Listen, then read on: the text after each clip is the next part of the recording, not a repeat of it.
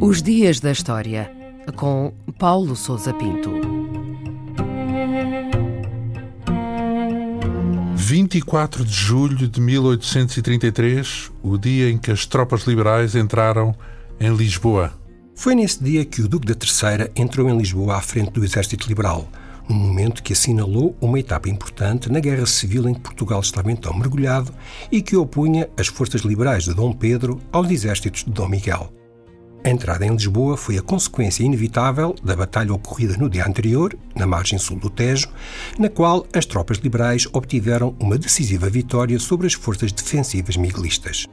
Este confronto teve lugar na Cova da Piedade e resultou do esforço do general Teles Jordão, governador do Forte de São Julião da Barra, em reunir tropas e enfrentar o exército liberal que avançava sobre Lisboa pelo sul.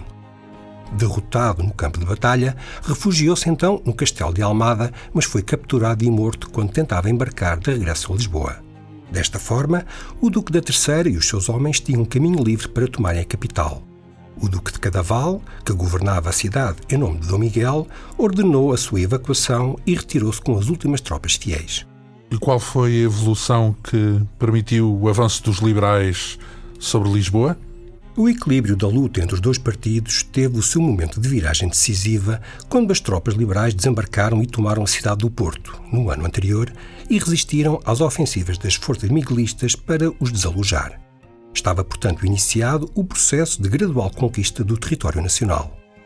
A partir do Porto, as forças ao serviço de Dom Pedro foram transportadas por via marítima até ao Algarve, onde desembarcaram entre Cacela e Monte Gordo. O exército comandado pelo Duque da Terceira progrediu então para norte, em direção à capital, abrindo desta forma uma segunda frente de combate, ao mesmo tempo que eclodiam levantamentos liberais em diversas localidades do Alentejo e do Algarve.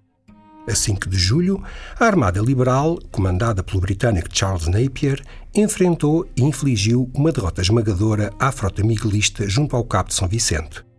Com este apoio naval, o Duque da Terceira pôde, portanto, avançar para norte, não encontrando resistência significativa. No dia 22, tomou Setúbal e preparou a ofensiva final sobre Lisboa. E o que é que aconteceu depois da tomada de Lisboa?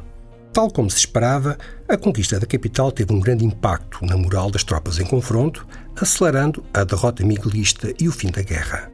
A recuperação de Lisboa passou então a constituir a prioridade das ações de Dom Miguel. Em agosto, teve início uma ofensiva militar com este objetivo, lançada a partir de Coimbra e com três frentes, respectivamente por Leiria, Salvaterra de Magos e Santarém. Os combates ocorreram ao longo do mês de setembro e saldaram-se, no entanto, por um fracasso, forçando Dom Miguel a retirar-se para Santarém e a desistir da retomada da capital. Após um compasso de espera, as hostilidades foram retomadas algum tempo depois, mas o equilíbrio de forças tinha sido definitivamente rompido. Os últimos meses de guerra, já em 1834, foram marcados pelo recuo das posições miguelistas em diversos confrontos por todo o país. Em maio, e no rescaldo de uma derrota final, Dom Miguel assinou a rendição em Évora Monte e partiu para o exílio, encerrando deste modo o período de guerra civil.